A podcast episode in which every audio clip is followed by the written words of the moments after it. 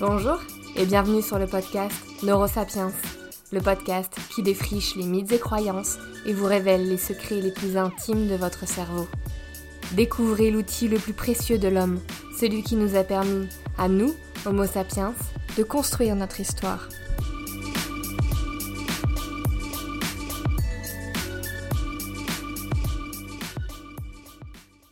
Hello Bienvenue dans la saison 3 de Neurosapiens. Je suis très très très heureuse de vous retrouver pour cette nouvelle saison qui marque d'ailleurs les 1 an de ce podcast.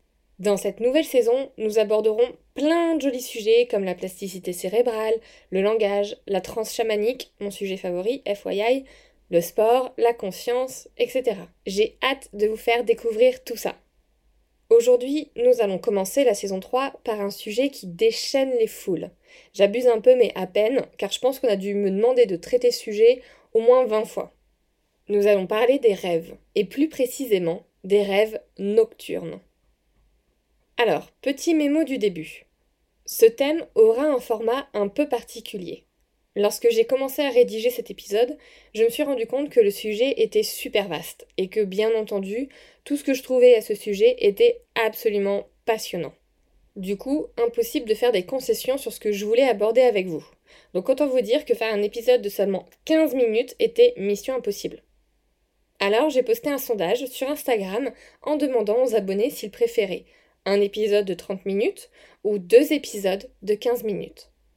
Les résultats étaient hyper serrés, ça s'est joué vraiment à quelques dizaines de voix, mais vous avez voté pour deux épisodes de 15 minutes. Donc je vous ai fait un épisode sur les rêves en deux parties. Dans cet épisode, qui est la partie 1, nous allons tenter de répondre aux questions suivantes. Comment étudie-t-on les rêves? Comment fonctionne le sommeil? Quand rêve-t-on? Et surtout, que se passe-t-il dans le cerveau lorsque nous rêvons? Allez, si vous êtes prêts, je le suis aussi, et c'est parti pour le premier épisode de la saison 3 de Neurosapiens.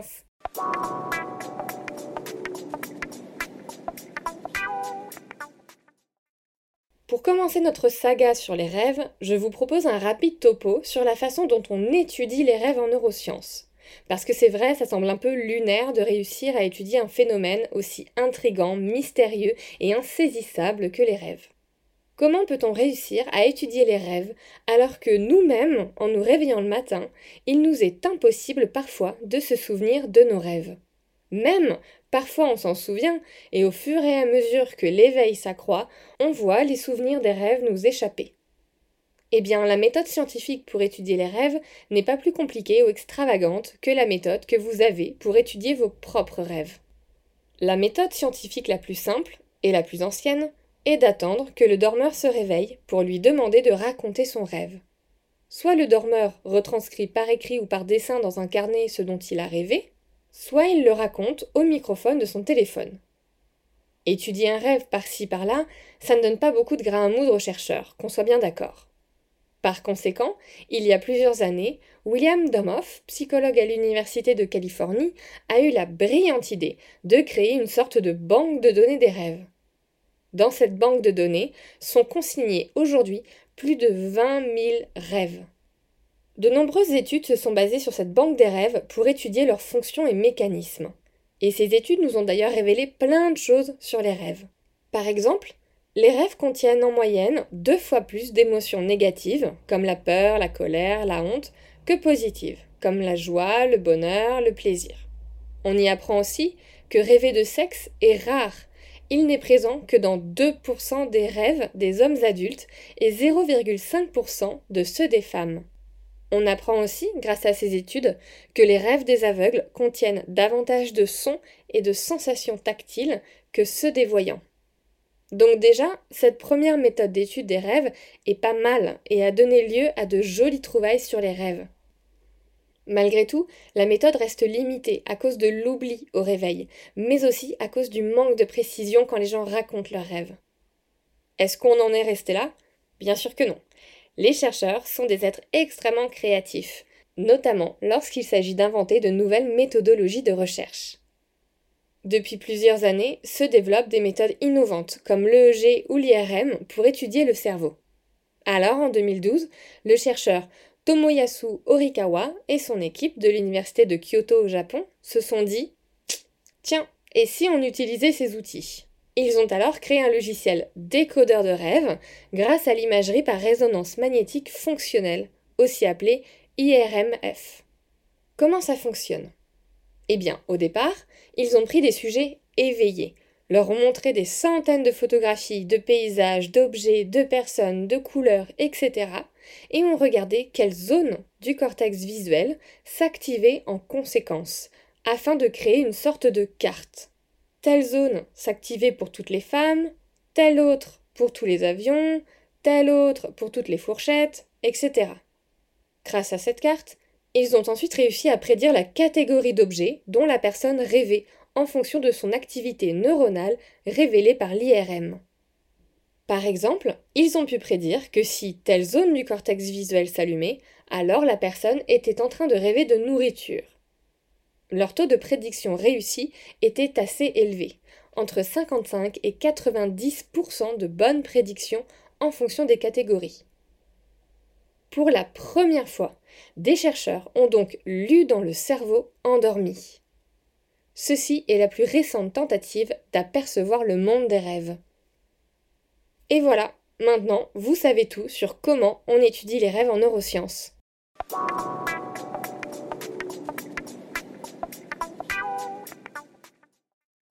À présent, je vous propose qu'on aille regarder ce qu'il se passe dans le cerveau lorsque nous rêvons, et donc comment notre cerveau crée les rêves. Déjà, pour comprendre comment fonctionnent les rêves, commençons par comprendre comment fonctionne une nuit de sommeil. Selon l'INSERM, le sommeil correspond à une baisse de l'état de conscience. Nous ne sommes plus en état d'éveil et perdons donc notre vigilance, ainsi que notre tonus musculaire. Le sommeil fonctionne par cycle. Chaque nuit, nous enchaînons environ 3 à 6 cycles. Grosso modo, un cycle dure entre 1 heure et 2 heures. Alors qu'est-ce qu'il y a dans chacun de ces cycles? Eh bien chacun d'entre eux est constitué d'une alternance entre plusieurs types de sommeil. Un sommeil lent, léger, un sommeil lent, profond et un sommeil paradoxal. Schématiquement, on retrouve beaucoup de sommeil lent profond durant les premiers cycles de la nuit et beaucoup plus de sommeil lent léger ainsi que de sommeil paradoxal dans la deuxième partie de la nuit. Si on distingue trois types de sommeil, c'est parce qu'ils ne génèrent pas la même activité cérébrale. Le sommeil lent, qu'il soit léger ou profond, est caractérisé dans le cerveau par des ondes lentes. Le métabolisme cérébral est ralenti. On commence la nuit par une phase de sommeil lent léger après l'endormissement. Le sommeil lent reviendra régulièrement courant de la nuit. Il est facile pour nous de se réveiller à ce stade, avec un simple bruit ou de la lumière. Ensuite vient le moment du sommeil lent profond, où comme son nom l'indique, nous sommes profondément endormis. Il est difficile de se réveiller, et le cerveau devient de plus en plus insensible aux stimulations extérieures. C'est le moment du cycle où l'on récupère le plus de la fatigue physique accumulée. Tout l'organisme est au repos et récupère. Vient ensuite le sommeil paradoxal, là où se loge la grande majorité des rêves. En effet, le sommeil paradoxal est connu pour être celui des rêves. Mais attention, cela ne signifie pas que nous ne rêvons pas à d'autres moments au cours de la nuit. Mais cette phase est celle où nos rêves sont les plus intenses, les plus concrets, et celle où surviennent les rêves dont nous allons nous souvenir au petit matin. Ce sommeil est, comme son nom l'indique, paradoxal. Alors que le corps est parfaitement immobile grâce au pont de Varol, une petite structure du tronc cérébral, l'activité cérébrale, elle, est en pleine activité. Durant le sommeil paradoxal, l'activité cérébrale est unique. On ne la retrouve nulle part ailleurs, ce qui rend les rêves encore plus fascinants, je trouve. Alors, mais que fait le cerveau pour créer les rêves? La réponse tout de suite.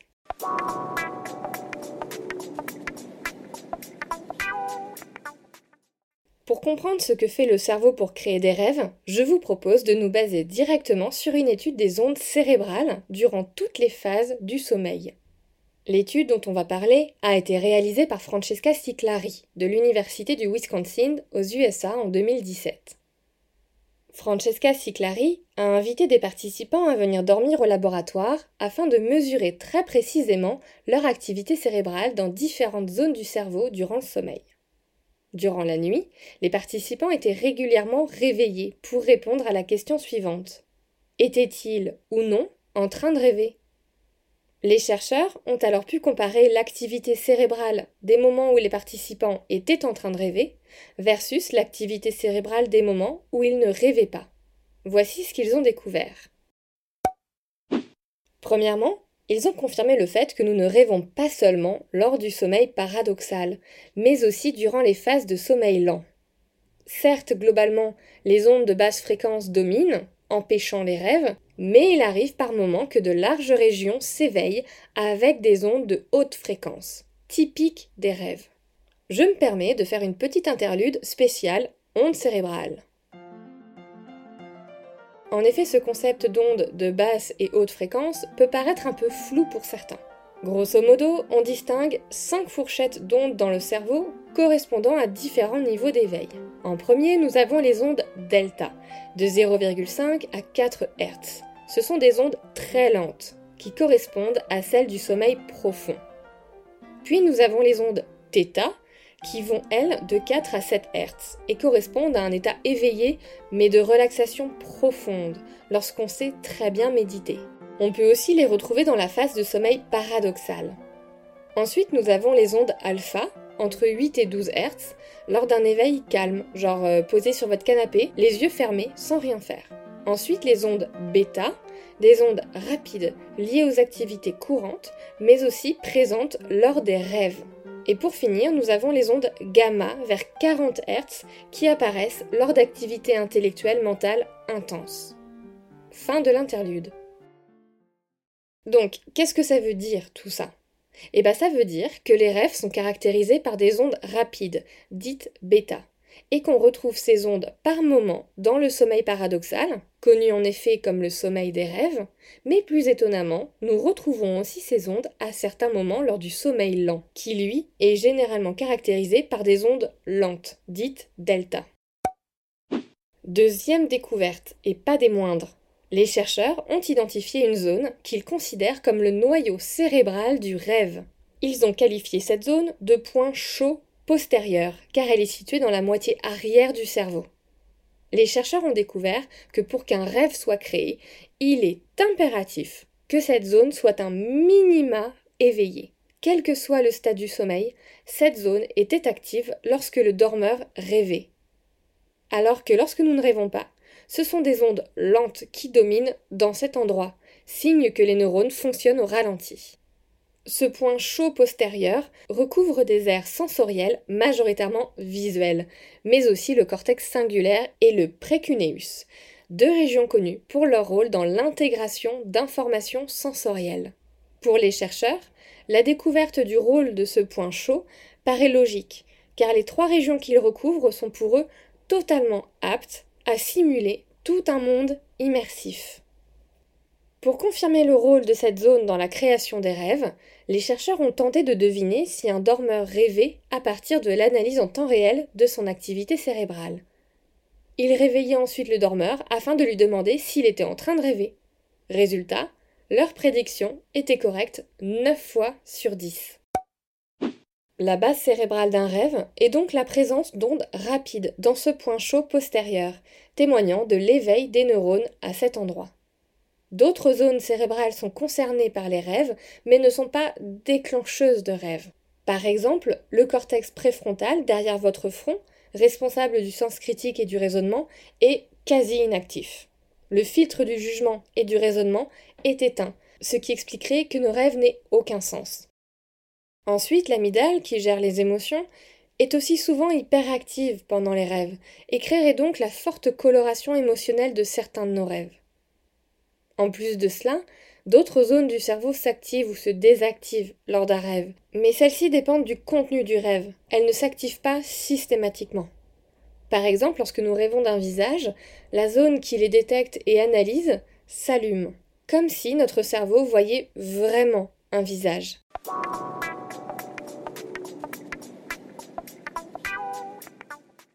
Allez, on résume un peu tout ce qu'on s'est dit dans cet épisode. Les rêves sont présents tout au long de la nuit, mais proportionnellement parlant, beaucoup plus fréquemment durant les phases de sommeil paradoxal, qui se retrouvent surtout en fin de nuit. Pour exister, les rêves sont surtout tributaires du rythme des ondes cérébrales dans le point chaud postérieur, situé dans la moitié arrière du cerveau. Ce point chaud recoupe des aires sensorielles et est donc capable de créer tout un monde en rêve. Les ondes cérébrales doivent atteindre un certain seuil d'intensité à cet endroit précis pour qu'un rêve puisse être créé. Ensuite, de nombreuses zones s'activent en réaction au rêve, comme l'amygdale par exemple, liée aux émotions. En gros, notre cerveau s'active presque comme si nous étions éveillés, sauf que, bah, on ne l'est pas.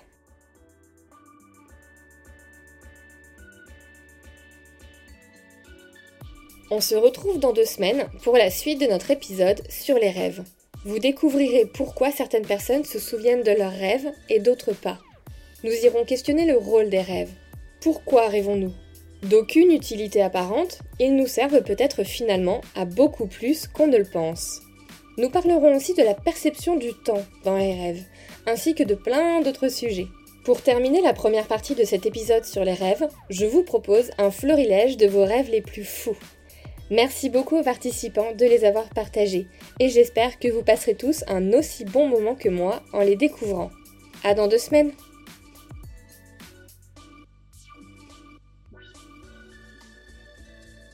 Mon rêve le plus fou, c'était. Euh, alors, imaginez un pays où en fait le système électoral pour euh, élire les nouveaux présidents, c'est un concours de gâteaux euh, géants. Bah, en gros, chaque citoyen qui veut voter, du coup, il fait un gâteau. Et euh, bah, la personne qui a fait le meilleur gâteau, c'est euh, elle qui choisit euh, qui est-ce qui est le nouveau président du pays. C'est une méthode comme une autre. Hein. Quand j'étais petit, je faisais un rêve récurrent. Dans ce rêve, j'étais dans mon lit et quelqu'un me sortait du lit, me transportait hors de ma chambre jusqu'à la balustrade d'escalier et me jeter du haut du premier étage, en chute libre. Et la sensation de chute était vraiment très très réelle, euh, exactement comme euh, quand on est dans un manège à sensations. Et systématiquement, je me réveillais juste avant de toucher le sol.